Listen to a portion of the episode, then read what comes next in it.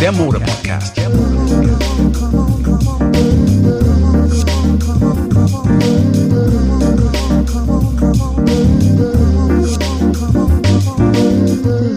Wenn der spanische Fischer Rodriguez sein Boot am Hafen festmacht, hieft er neben Dorsch jede Menge Plastikmüll an Land. Was früher wieder zurückgeworfen wurde, alte Badelatschen, Plastikflaschen, Aldi-Tüten, zerrissene Netze, ist heute begehrtes Rohmaterial in der Sustainable Fashion Industrie. Einer der Vorreiter für die Wiederverwertung von Plastik ist EcoAlf, ein spanisches Modeunternehmen. Upcycling the Oceans nennt sich das Projekt und ich wollte wissen, was die größte Herausforderung, was die schönsten Momente und was die härtesten Rückschläge für EcoAlf sind und waren. So, ein bisschen außer Hetze, tut mir wirklich leid. Es ist wieder soweit. Zeit für den Mockcast. Äh, wir haben hier wieder eine Aufzeichnung im Flughafen Tempelhof, wo zu diesem Zeitpunkt auch die Neonit stattfindet. Das ist die Messe für Innovation und Nachhaltigkeit in der Mode. Und das ist natürlich auch ein großes Thema bei uns. Auch heute mit unserem heutigen Gast, der der deutschen Sprache nicht so mächtig ist und auch mein Spanisch äh, ist da nicht besonders gut. Deswegen verweilen wir dann heute mal auf Englisch. Und ähm, das Gute ist, wenn du so Sponsoren hast, dann kannst du auch mal hier kurz so eine kleine Pause machen. Moment. Ah, geöffnet ist die Fritz-Limo. Damit haben wir jetzt auch unsere Werbeschuldigkeit getan. Und erfrischen kann ich mich auch noch. Aber zu unserem Gast. Carolina Alvarez Osorio. Uh, welcome, and I hope I pronounced the name correct. Correct. Did Thank I you. have to like, come up with a Spanish lisp just to sound, make it more genuine? It sounds perfect. All right. Um, it's a pleasure to have you here amongst us um, because people need to know that the reason that I got more into this entire sustainability uh, talk is pretty much because I came across, I mean, a friend of mine, she has this one agency, which is like Press Factory, which are representing you here in Germany, as far as I understand. And I was uh, introduced to the brand, and then I was curious because you were also like very um, about communication when it comes to the, uh, the topic sustainability itself. And here we are now sitting together. And I would like to, uh, of course, not only introduce you as a person, introduce also the brand EcoAlf, for whom you work within the marketing. You are responsible for all of this. And going further into what, what the EcoAlf Foundation is about. And uh, therefore, again, um, having the head of marketing and communication for one of the most exciting sustainable fashion brands in Europe. That must be quite challenging, or is it quite rewarding? We are here at a fair which is dedicated to sustainable innovation, so this must be old stuff for you, or are you feel? Do you feel kind of confirmed about your path about? Um, uh, I would say confirmed and rewarded for sure. Um, because we're we're noticing a, a big shift, a big shift in the industry, a big shift in the market, and the people's mindset, and uh, and we're seeing it from from different cultures, different uh, countries, different generations, and it's amazing to see the younger generations are the ones that are really demanding it as well. So, um, so I'm super happy to see you again, to join you, and to be here, um, and especially in the environment of Neonyt, which I think um also feels rewarded because it's something they've been. Um, exposing no? Exhibiting for for a long time. And now it's becoming a must. And i think it's going to be a standard in the industry. That's something, of course, we need to talk about. If it's how close we are to to have that to be the standard. Um, also, like one thing that I absolutely forgot is, and the, the thing is, like, I see you. This is a podcast, so people don't see you. Maybe could you describe what you're wearing? I mean, I see some of the labels. You apparently are representing your own brand. So, what exactly is it that you're wearing? so i am wearing um, the new snow boots which are made with recycled pet Oh, you do snow boots now too. Yes, snow boots, and uh, and with our because there is no Planet B claim, Yep. and a, a new dress for fall winter 20, which is made of cupro, which is a, a low environmental uh, impact fiber, and it's actually the seed of the cotton. So it's something that it's historically it's thrown away. So we're giving it um, a second life, and the feel is ba- it's like silk. Happy to for you to touch it. Um, Come on, we have witnesses, please. so it's a for women. Um, it's a super feminine touch and super comfortable, um, having a positive impact, which is the the best part. No, it suits and it fits well, and it has a a good impact. You apparently have like a huge uh, variety of stuff because I also see you have a you even brought a bag with you. And yes, my best friend. Um, so this is the um, the accessories line that we are launching, and basically it's um, it's it's just to make your life easier. No, Right. fit your iPad, your notebook, your your wallet, everything that you need in a bag that is always with you. Apparently you, you're doing your your job quite well. You represent uh, also the company, um, which has been um, founded in Spain. This is the reason why we speak English because I, apparently, as many times you've been here to Germany, uh, your German hasn't really much improved. And for me, it's like, hey, ¿qué tal? How you? That's pretty much all my Spanish. Um, but again, you're used to it because before you worked for EcoAlf, we need to know about you. You actually coming from the cosmetic industry. Yes.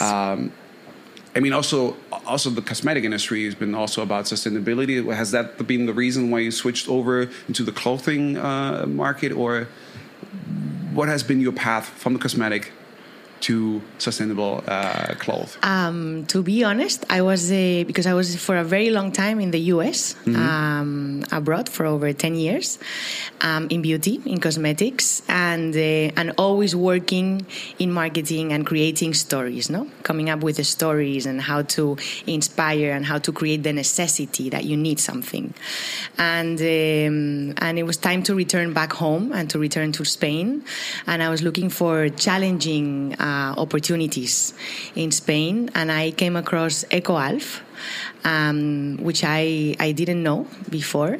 And I came across the brand, what the brand is doing, and, and the Ocean Project, the foundation, which um, I completely um, felt attracted to.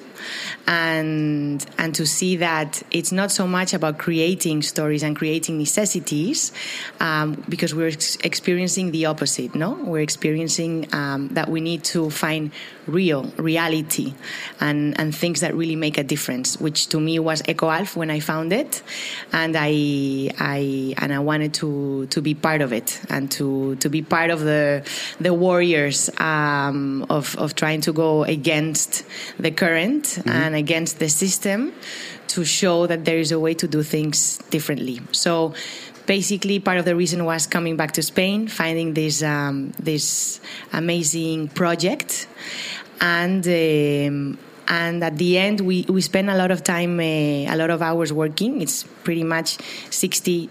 At least sixty percent of your day, so um, so there is a a beauty behind that 60% of your day is also trying to make things that will have a, that will protect the planet and that will inspire others and will inspire other industries and other projects to do things in a way that will um, that will protect and will preserve the planet in the long term.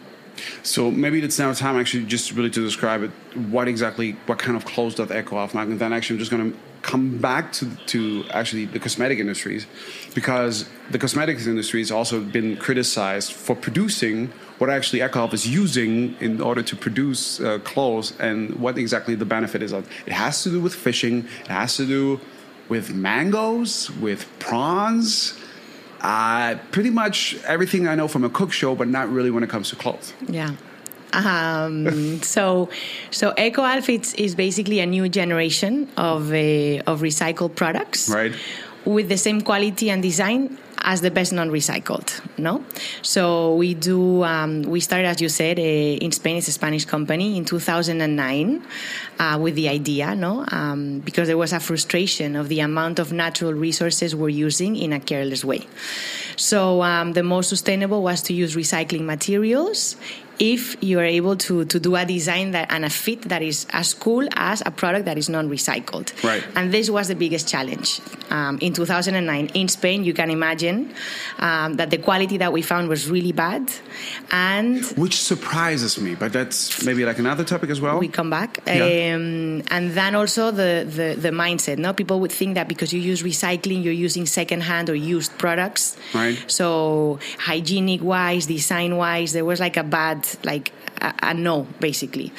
Uh, but there's so much innovation and technology behind. No, so it took us three years to launch EcoAlf. So EcoAlf really was born in 2012 with um, with the with backpacks with menswear, with women's wear. Today we have developed over around, I would say, 400 fabrics mm-hmm. using uh, recycled plastic bottles, recycled nylon, which is coming from the fishing nets, recycled coffee, cotton, wool, and um, and we turn them into menswear, women's wear, pants, jackets, sneakers, accessories luggage is coming very soon as well. Um, so we try to develop products that are that have a reason behind that fulfill your necessity, but we don't create a necessity. So we fulfill the necessity to try to be on your journey, on your day to day, with a low impact product, basically. Well, stepping a bit further already, because you just mentioned uh, that you are not creating a necessity, but you are producing products for necessity. necessity.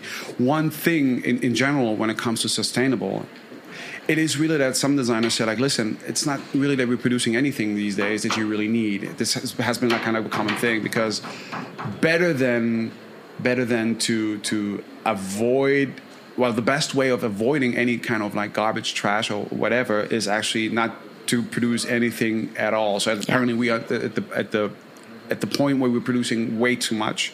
So that's pretty much like the biggest challenge making a business out of something which needs to have a growth because this is like our capitalistic system that actually requires that in order just to maintain a, a working company but at the same time actually kind of coming up with the mindset like, listen, don't consume as much. I mean, this must be quite a challenge, especially also like in marketing. Yeah, uh, spreading these kind of uh, infos.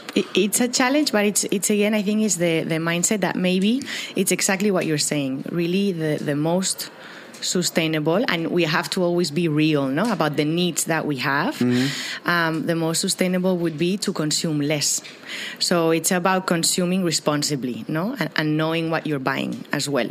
So i think it's also about changing the the, the kpis of how we measure growth maybe growth has to be measured in a different way. No, mm-hmm. maybe profit is not something that needs to be measured in the in the in the P and L of the company. It's it's different uh, different um, KPIs. And, um, and I think that's one of the reasons why we're also a, a B Corp company, um, because B Corp companies are companies recognized not being the best in the world, but the best for the world. So I think that's that's one of the things that we do um, a lot at EcoAlf. We spend a lot of time talking with people, um, giving talks, uh, presenting, and talking about the Upcycling the Oceans project or what's going on in the world, um, with the hope, obviously, to raise awareness on the need to protect the planet, but also and on the need to act, uh, but also on um, on on inspiring others, no, and to mm. show that there is a way. Because when we started in 2009 until we launched in 2012, those three years were no, no, no, it wasn't easy, and still today it's still not easy, even though yes, we have uh, platforms like Neonyt, which is fantastic, um, magazines that are now showing uh, sustainability and talking about sustainability, but it really needs to turn into a standard, and and it really needs the action of everybody and this is also very tricky when it comes to that awareness because as much as I love like the fashion business, sometimes I don't I hate the fashion business for what it is. I like the the artistic part of it. I like really the development of things. I like the communication. But of course, it's a business, so people need to make money, and then some executive decisions have to be made that are not really pleasant, but somebody has to do it. So it's always like in between. But it's I don't think it's going to change if I turn my back to it. I'm always looking for for that type of communication. And what's kind of frustrating, and it's just a sense. It's like an, an emotion which I have when sometimes I hear people talk about sustainability. It comes very close to this term of greenwashing. That sometimes yeah. you really feel that some people feel like, just like when the internet came up, companies said, "Oh, internet is a big thing. My daughter's using it. We need to be on in the internet, on the internet." And how genuine and honest do you feel is really that movement of the companies these days? Because maybe in numbers, how far or how big is the number of recycled goods these days, exactly. which reflect that what we're talking about? I think. Um the, the most simple way to, to see it for me is that if a sustainable collection is being launched that only represents 2% of your sales, then we're talking about. 2% is not really that much. then we're talking about the word you just said, no? Right. So it's that greenwashing. But then again, uh, this is the conflict that I have. But then again, they are raising awareness and they're big players in the industry. So I think all the efforts still um, are welcomed. Are they really? I think it's important, even if it's small. It's important. It's it's been uh, it's happening, and they're doing it. And what I think is that it's not going to last. They're going to have to change the business model, and they're going to have to, to to shift the way they're doing not just one part of their business, but everything. But uh, let's come up with an example. Again, you coming from the cosmetic industry. I don't know if you ever heard of the brand called Sante, which is doing like organic uh, cosmetics. It's like a it's like a tiny German brand, or it used to be a tiny German brand, which got acquired by L'Oreal. Because you know they got bigger, there's kind of a higher demand for organic cosmetics, so of course Yeah. they needed help. So L'Oreal would have been like the perfect partner apparently for them. And um, and I, well, why not? I mean, this is happening every day for some reason. Um, but I was very surprised that you had like some stores that are bringing or serving organic cosmetics, which at the moment that actually the um, that L'Oreal took over, they actually banned the products out of their stores because what they didn't like is the fact that L'Oreal partly is also owned by Nestle. Nestle, of course, in the world of sustainability and we love the world and water and all kind of things, had to deal with harsh criticism. Um, that again, that would be uh, actually the, the the topic for a different kind of podcast. But this is like where I ask myself the question: Is that the right consequence to go for? Oh, you big company, you want to be part of it? No, we don't want to work with you. How far is that really working for sustainability from the customers or even like the resellers that feel like, oh, we have to really make sure that not everybody should produce something sustainable? I think everybody will have to produce sustainably. Um, I think sustainability is also a very complex and very wide uh, This is what we're hearing. concept. yeah. So it's very easy. No, yes, I'm sustainable because I'm doing a donation to help a social project or to help a natural project. So there's different ways to come about it.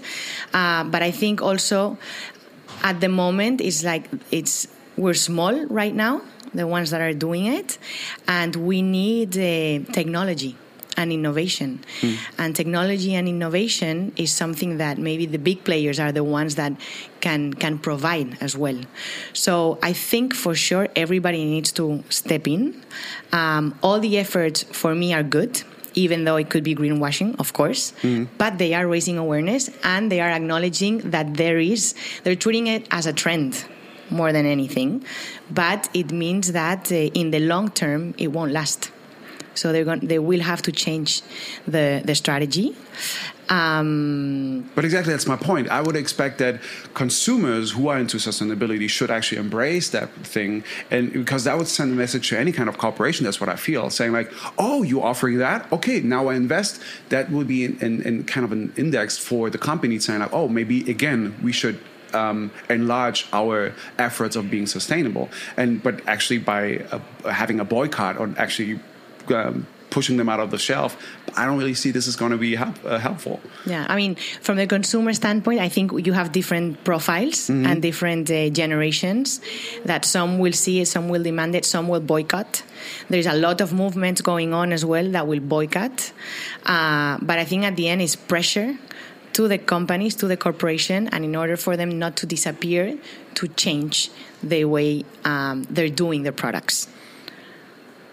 Okay, so this is where we are standing right now, and as I said, we introduced you, we introduced uh, the uh, the brand Echo Alpha itself, and we have kind of and, and also kind of made clear this is a very tricky situation altogether. Um, so. Again, coming back to Echo Alpha because it makes sense as a Spanish company that you actually collecting plastic waste and deal with it in in, Spa- in, in Spain, in Italy, which are neighbors. In, But in now- Italy, not yet. Soon, hopefully. Uh, Italy, not yet.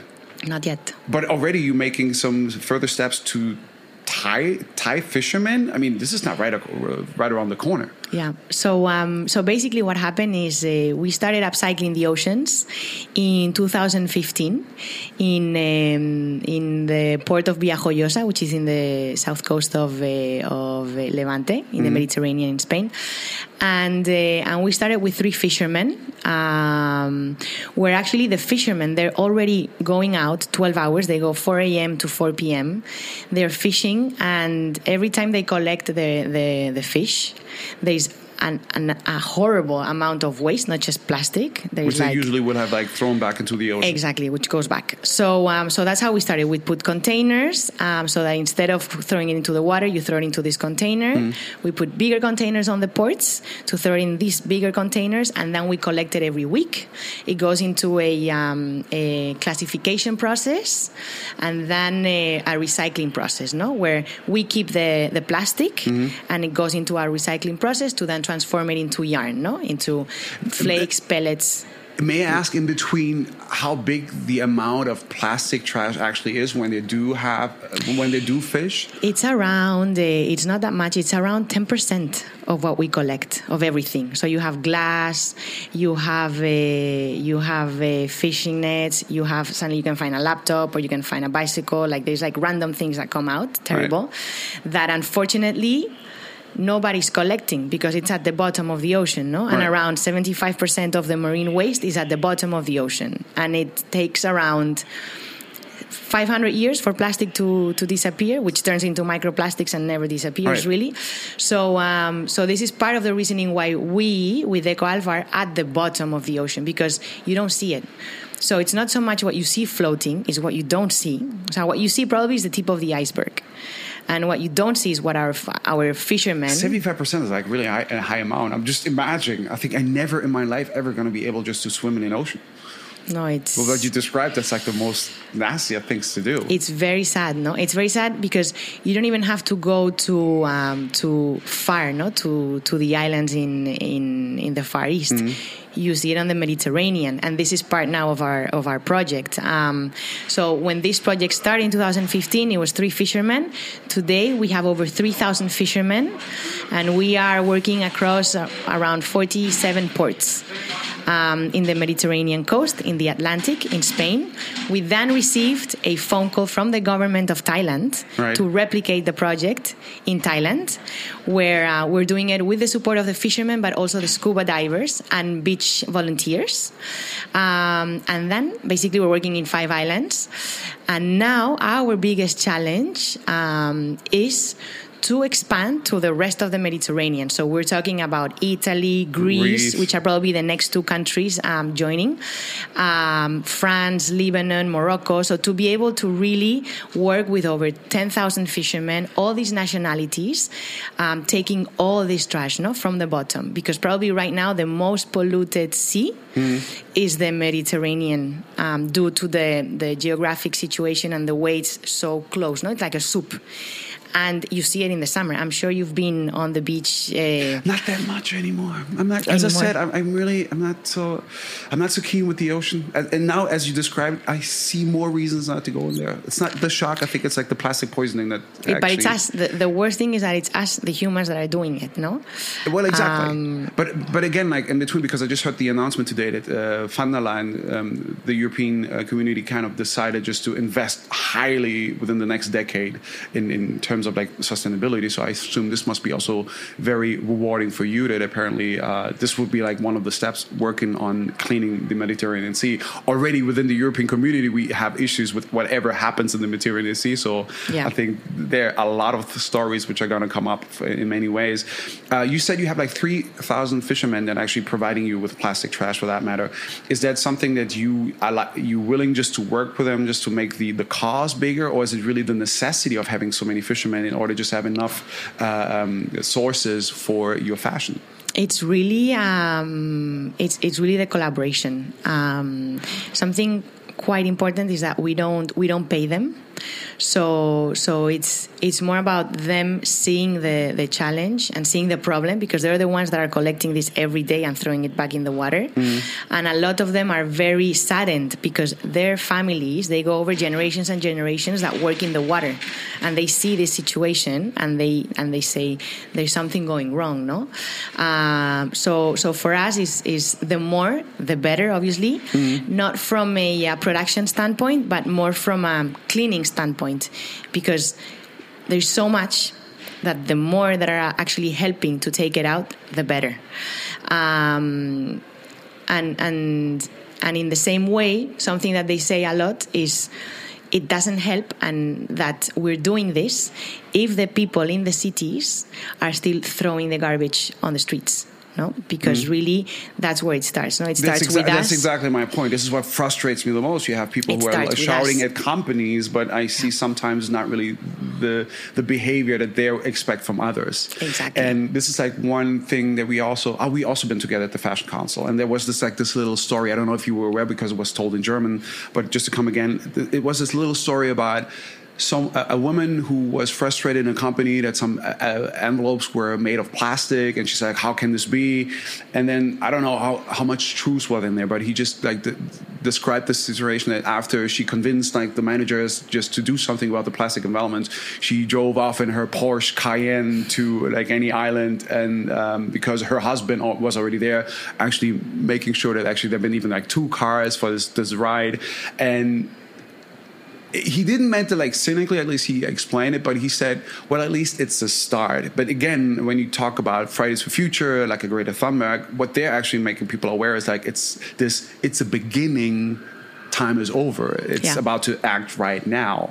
But Yeah. the thing is like how are we going to do this? How are we going to convince people to do so without using any violence or too many restrictions? Yeah, I mean, um, I think it's exactly what you're saying, no? The, the the restrictions part. I think maybe the other way around, no? To praise, um, to to award the ones that are doing it, Right. and maybe by putting a awards, that's one way, and to incentivize, to um, that's one way I think that could be accelerated um, and a different way. I'll come back to it because it's just. Um, but it's difficult because at the end you can't do everything at once, and you need partners, and you need the collaboration of, all the stakeholders. Uh, by the way, personally, I think personally, I think we we are capable of doing everything at once if people would just stop focusing always like on one thing. When you're so many people and we always go into this black and white kind of thinking, Yeah. I think it's never going to change because like people uh, uh, we, in German in Germany we have the saying like many cooks kind of spoil the meal instead of having someone who's like responsible for something so why not having all the other cooks who are capable of doing things and going for their meals and uh, really re- reunite those kind of efforts Yeah. instead of always going for something um, I mean, I think that's kind of like maybe the, the 2030 agenda and the and the, the sustainable development goals, no? Uh, but then it's putting sustainability and putting these initiatives from all the countries at the priority list and at the at the first point of the agenda, because that's what happens at the end, no? Others, other, suddenly some, some things come up and then it gets pushed away, no, carried away. So it's about standing on them and, and keeping true and doing it. But unfortunately, I think the push is coming from from from the younger generations and from the smaller ones, and we need to continue to push. And talking pushing now, finally, let's talk about this foundation. And also through this way, we're also going to make it back to the uh, Thai fishermen because apparently there's been uh, there is a difference how you deal with the Thai fishermen um, op- opposed to those here within Europe. So first and foremost, why did you have to start a foundation? Start of the plain question for that matter. Uh, well, really was with um, because of our upcycling the oceans project. right. So this was uh, the the the way for us to to build a project where where we could um, sponsor it with uh, with people that wanted to help and to and to clean the oceans. Um, And, isn't it possible within uh, from from the business part? Isn't it possible just to involve that within the company itself, or what are the regulations or the rules that you have that you need that you need a specific other company uh, to to deal with these issues? Well, because for us, more Ecoalf is the fashion brand, and then uh, and then we have the upcycling the oceans coming with the with our foundation. No? Right. So um, so the foundation is has two main objectives. One hand is the project, um, and on the other hand is the um, the education and to raise awareness. So we have a, we have the, the foundation director who's who's heading this, no, and she is the one really uh, spending a lot of time trying to to find ways to to to expand our project, but also to educate others and to, to raise awareness no? on, mm. on, on, marine debris and to find different ways of, uh, of protecting the habitat, basically. And on parallel, we have our EcoAlf, which is the fashion business. Right. That is, uh, that is the creation no? of, the, of the products. Right.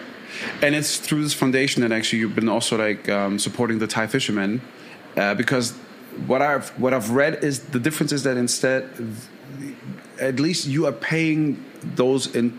You're not paying we don't pay Thai fishermen. Any fishermen. See, this is the information no. I had. I mean, there was there was a um, there was a project uh, in France a while back that the government launched, um, paying the fishermen mm-hmm. if they return the the waste when the when the project, which was great, no, so everybody would bring back the waste. When the project ran out, when the money ran out, they stopped the project, right. and then the fishermen stopped bringing the waste. Um, and to the point that th- there was waste brought in from houses, so not even from the ocean. Right. So I think this is one of the reasons for us that's so important that since the beginning, and it's something we're not changing regardless of where we go and where we expand to, is something the fishermen are. It's a decision they have. So they can do it for the health of their job and their ocean, mm-hmm. or they can throw it back. It's a decision they take. Um, and, and that's something I think very important, no? Because when you see them, they're, they're really doing it because they're worried with the situation. Yeah, but also I think because it's it's important for them because waste, all the waste in the ocean causes, of course, like also that that that fish are not as Uh, uh, there are not as many fish as there used to before. So actually, the trash is killing their uh, common ground of surviving. They so I understand it. that even in their own interest. But on the other hand, I feel like maybe we should introduce because there are more and more severe quotas that fishermen have to deal with, and some of them say like, well, they won't be capable after generations just to provide their family with these quotas because it's not going to be sufficient fish that they can catch and uh, actually make a living out of it. So maybe with the issue that we have, I mean, with 75% of the trash being like on the on the ground of the oceans, there must be so much stuff that we need to do, and I think it's our duty to do so. So I feel like it will be just fair just to find people who are willing, maybe not only to be fishing, and they still can remain within their uh, their environment that they used to, yeah. and actually getting paid just to help us. And it has to be paid by by taxes because we are also part of this this common problem. So I think it's just fair just to pay them and making a profession out of it because we also have that within the common city. Wouldn't that be also like a solution? Because it's a good thing by goodwill, yeah. But just by fairness, like towards them as a society, shouldn't we actually just make put it value, put value yeah. in waste? Wouldn't that be like a step that we should go for? That could be. I mean, that could be a step, but then there is more steps to follow, which is you take that uh, waste but then you also what do you do with that waste no? So you need to be able to also have the systems and the technology and this is what you work in that on area. is, that would be like the next thing that i would, would yeah. lead to into yeah. how far are we? Because you said we need technologies. I mean you already doing it so what is wrong with the technologies that we're having and on which terms or ways does that, do they have to be improved improved and existent, no? Because uh, it's facil- depending on where, where, you are. I think for Europe, uh, it's not so much the challenge; it's more for um, for for um, Latin America mm-hmm. or for other uh, countries uh, in Southeast Asia. It's um, it's being able to have the support and the facilities. So one big challenge is the support and the facilities to be able to transform um, and to recycle that waste. The other one is um, the regulations and and the different stakeholders you need to speak to that need to approve and that need to be willing to support. Mm-hmm. So again, going back to prioritizing these types of uh, of helps or of actions, which I think this new decade we will definitely see more support um, coming from other countries because I, I really I really think that um, it is becoming a very it has been a hot subject for a long time now, but I think now it's becoming a, um, a standard. And what was the number? That, I don't know. But again, I'm trying to recall what I read about that. You feel that this is still going to be a long way. I mean, although that we really asking for it, but apparently we're talking about still decades before it might become a common thing. What, what are the issues that we have to work through in order just maybe to facilitate it, just to make it much faster? Because about 20 years sounds quite a long time. Yeah, well, I think um, it's a long way because it's a lot of um, um, how do you say your Say it in German, then I understand your, it. I, just, I wish. um, it's the routine, no? by the way, I totally forgot to offer you. Any, need anything to drink or so? Thank you. Okay, I'm good. Um, it's more the, the routine, no, that Right. that we have. So I think it needs to be blended into that routine, and, and, and that change needs to be then. So it's a it's a change in your behavior, and I think that's one of the one of the most challenging, because it needs to be a change on the way we're doing business and change on how the regulation is uh, standardized in every country, um, and then a change of the way we live Right. and where we put the value on things. So um, step by step, and and what's important is that we are on that track. And I think 20 years from now is, I mean, Ellen MacArthur Foundation, uh, which is a huge reference for us, says that if we don't change the way we are interacting with the oceans, by 2050 there will be more plastic than fish and to me 2050 is not it's it's uh, it's 30 years from now but it's not that far. So so i think it's important that it's em- started to be embedded in uh, in everything that we're doing to be able to become uh, familiarized and standardized in our day to day and in the businesses. But how can technology and fashion keep up with each other? Because I recall this one talk I had with Javier, the founder of EcoAlf, um, that he got criticized for the looks, saying like, "Oh, it's it's very timeless. It's not really something special." Although, again, it supports the fact if it's timeless, the the, the Yeah. you can you can wear it like much longer and therefore consume less new stuff. So this is actually a, a good thing for sustainability. But how do you guys um, react to those kind of criticisms? Because like what are you're wearing is absolutely fashionable, so it's a very uh, muy gusto. Or, yeah, Yeah. I, I, hope- as I said, my Spanish is really bad, but I'm making you a compliment. People obviously cannot see what it is. But how do you react with those kind of criticism? Is it still happening? um, i mean i haven't heard that for for a while i mean at the end Are we talking about a talk I had two years ago? That's why I wanted to know, like, Yeah, well, how yeah. is it right now? Yeah, I mean it's different. Uh, it's different. I mean, innovation and technology uh, needs to go hand by hand with fashion and sustainability. To me, those three are are binded together. Uh, because technology and innovation is what helps to develop sustainability in the fashion world. And to be able to, to use new materials um, that can be developed by this innovation. So I think for us, uh, for a long time, we were working on uh, on our designs to make sure they are timeless, simple, um, and that you feel comfortable with.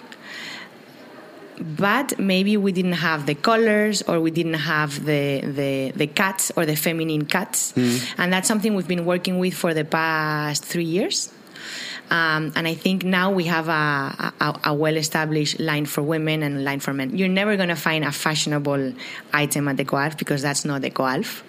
Um, I think collaborations is a great way to. I was just about to ask that. That would have been one of my follow up Yeah. questions because you were apparently just recently, just yesterday, you were on, on a pop up store release where you've been collaborating with the Danish brand Les yes, Deux. with Les Deux, yes. And this is going to be the future of, of uh, I think, Alf? yeah, I mean, I think um not sure about the future of EcoAlf, but more in, in in general in the industry. I think collaborations are key. I think for us, since the beginning, we've been a very collaborative brand because we we try to to help as much as we can uh, with brands that want to become. Uh, become uh, sustainable. Um, so, to give you an example, Felder and Felder, which maybe you're familiar with, the, the German sisters. Um, so, we did a collaboration with them with um, with a 100% vegan collaboration of coats, silver coats. Um, which is something maybe that you wouldn't find or you wouldn't wear on your day to day. So it's a way for us to, to show fashion in a sustainable way. But how far is that collaboration? Is that does it mean that you more the, the technology provider, or do you also like help with the designs? Usually, um, it can be a mix of both, but we're more the the technology and the sustainability. Uh, we, we provide that expertise. Right. And, and what are the ways of like checking your partners? Because I understand you don't want to work with anyone for that matter, because it could also like have a backlash. Well, how come that you've been working with them? Uh, eh, what is your system to screen a company if they're actually the, the right partner for EcoAlf? Well, I think um, we're still a very small brand, so there isn't like a system in place. But it's uh, it's about understanding the values and the the vision of that brand and making sure that it's uh, that it's true, that is uh, that it's coherent with us. No, so it's that transparency, that coherency, and that commitment that needs to be totally aligned with us. Um, and once we, we are aligned, then then that's something that we, we go ahead and we do. The other example is Camper. Camper is a Spanish, a very well established footwear brand, Spanish, mm-hmm. and uh, and uh, and we've been talking with them for a very long time of doing a collaboration that we launched last summer. Um, so their pelotas, which is their most iconic um, shoe, mm-hmm. we basically uh, maintain. Pelotas, I like the word maintain, the yes, we maintain their style, uh, um, but we launched it with our recycled fabric. Um, and we um, they, they did a donation for every pair sold. A euro would be um, donated to the EcoAlf Foundation to expand the Upcycling the Oceans project. So so there is there is a collaboration with an impact and with a purpose. Mm-hmm. so it's about sharing uh, our expertise and and trying to help them not to enter the sustainability and also reaching out to a different audience and uh, communicating in different communities and different profiles that are maybe not so aware or not so open to sustainability, but seeing it in a brand that they already trust, they come in and they understand, no, that mm. it is not such a complex or a different world, um, that it goes hand in hand, and you can have the same design and the same feel, touch, and fit as a non-recycled product. So collaborations to me is a big word in sustainability that will continue to um, to grow. So. Uh, in order just to come a bit to the, to the end, um, where do you see EcoAlf in 20 years? Is EcoAlf going to remain like a fashion brand? Let's say like in 20 years when everything is, has become like a standard, this is not going to be like kind of the the the, uh, the, the, the common or the, the main claim of being like um, sustainable when everything is, sustainable. Doesn't mean that you, when this goal has achieved, is just all, is, is it going to remain about fashion, or do you think that EcoAlf might disappear and it's going to be more about the foundation in general? Because there's always going to be the need of someone who's teaching people about the consequences of our doing. So I think this is something which should last eternally. We see uh, we see EcoAlf as much more than just a fashion brand. Um, we see EcoAlf as a um, as a lifestyle experience. So this is one of the the, the reasons why, for instance, we we launched yoga. So we want to. Yeah, what? Yes, uh, I didn't mention that before. No, I so, mean, I wasn't aware of that. We did a, our first 100% sustainable yoga line three months ago. Uh, after. Um, technology r&d and yoga experts trying these pieces because uh, that's that was like the the number one uh, the number one priority no? To make sure that uh, do you practice yoga? Uh, no I'm, okay. I'm i'm not too I, I i appreciate it but no so because you have these poses, no, that are so uh, complex and so specific, right. to make sure that it would have exactly that you need flexibility. to be comfortable, not yeah. having like any knits and anything yeah. that is going to change your uh, so, movement. So again, against time and no time pressure. When we were ready, we launched, and three months ago we launched with this uh, with this new Q Nova and recycled nylon fabrics, um, and uh, and basically we want to make sure, as I mentioned at the beginning, that we are in the consumer journey um, together with them and what they need, we're there for them. So it's not just fashion, it's that lifestyle experience. So when you visit the store, mm-hmm. you will see, and this is one of the places we met as well at the beginning. But also at the bread and butter, I think it was at the bread and butter, uh, like some fair, it really seems that EcoAlf is really doing like a big effort of having to maintain within this communication because you're having like a round table where you talk about things, and apparently like the store in yes. Berlin Mitte is like one of these places where this is happening. So this also yes. seems to be part of the. So this experience. is for us. This is for us part of the um, so it's much more than the store. No, Right. you you will see the messages, you will see the videos, the fishermen, what's happening. Uh, but then we we have a space at the end of the stores um, that we The call monitors, like the Act Now. Yeah. Yes, where we have our screens that we invite people monthly to to to host their own events, to show their projects, no projects that have an impact on the planet, on the people, on innovation, on technology, different areas. It doesn't have to be fashion, because what we want to do is bring together all these people, no, and and and and, and share and share their voices and raise awareness no of, of doing things whether if it's coffee or if it's cars or different different projects. And uh, and I think that's that's also part of uh, what we're doing no? We're uh, creating this community uh, much much beyond fashion um, that continues to grow and this is something we do across all the cities where we have a physical store because we are there physically.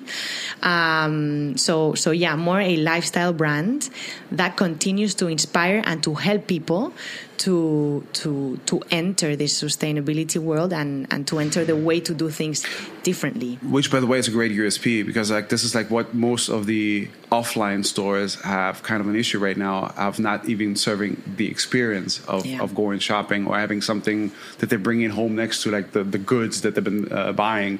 So this again, like just from the business point of view, is like a, a tough choice, and that shows me again there is money to be made with sustainable because I think like one of the reasons that people always are against it, saying like "Ah, it's too expensive, people don't really want it. Uh, but it seems to be quite the opposite. There seems to be a market. There's a business, and I think There this is. should be enough uh, motivation for some people really just to hop on the train and actually support that. Or what do you think? I mean, um, I think um, it depends. I mean, expensive. It depends to what you compare it with Right. at the end of the day, and also it's it's the quality and it's gonna last. So it's about not having to buy five T-shirts in a year, but you buy two. No, and and if a pair of sneakers is uh, seventy euros, that's not uh, that's not an expensive price for a pair of sneakers. That will last in Absolutely. your Yeah, absolutely. I mean, it's ridiculous what people are willing just to pay for some plastic these days. So to be honest, it's but yeah, yeah. 70 So I think it's it's more uh, yeah understanding like what's behind that product, Right. the, the longevity that it has, and um, and I think for us in the future is also about closing the loop. I think that's one of our our big um, big challenges that we are headed towards to be able to to well in one hand with the innovation work on those uh, materials that even prolong longer the life cycle of the garment Mm-hmm. and on the other hand what do we do at the end because that's something we're not doing at the moment. Well, obviously we're still small and uh, there is uh, so much of us, but I think that's another big topic that we would like to um, to start looking into developing um, at the end of this year to be able to properly close the loop.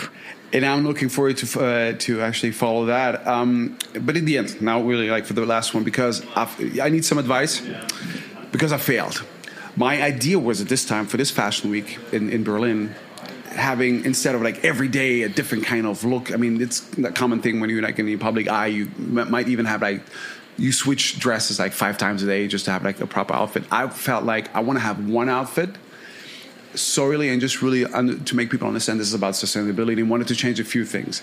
I failed. Of the second day, I couldn't wear the jacket anymore because it was so sweaty, was so stinky, so for hygienic reasons, and I didn't have the time in between just to clean them. So I failed for that matter. So obviously, it's not that easy sometimes just to remain sustainable. So what would have been like your piece of advice? What should I have done just to remain sustainable but still being flashy and having something to wear? Well, I don't think you failed, Patrice. Um, I think um, you, you basically faced the reality, and and I, I suggest that you you pick your the, the pieces that you are comfortable with, that um, that don't have to be six pieces. So you pick your two pieces um, and your two looks, your day and night, and that's what you play through throughout the week. But you are a busy man. yeah. I am. You are uh, on the run Right. constantly, day to day.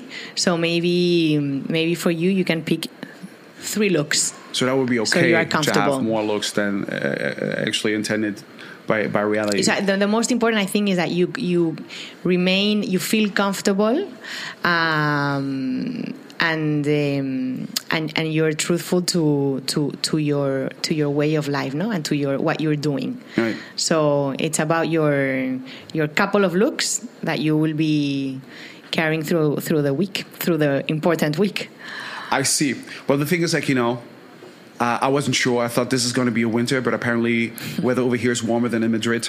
So anyway, this is really what confused me the most. I was and that's the other challenge. This no? is why I was sweating so much because I'm just wearing like winter clothes. I didn't know that I should come up with shorts or anything like that in order to be part for the winter uh, summer week. I don't think this has to do anything with global warming, anything like that. It just happened to be the way it is. So thank you so much, Carolina Alvarez Osorio, for uh, being our guest. It was a pleasure, and I'm sure our paths will cross again for that matter. Thank, thank you, you Patrice. so much. And one I hope so. Thank you. Muchas gracias.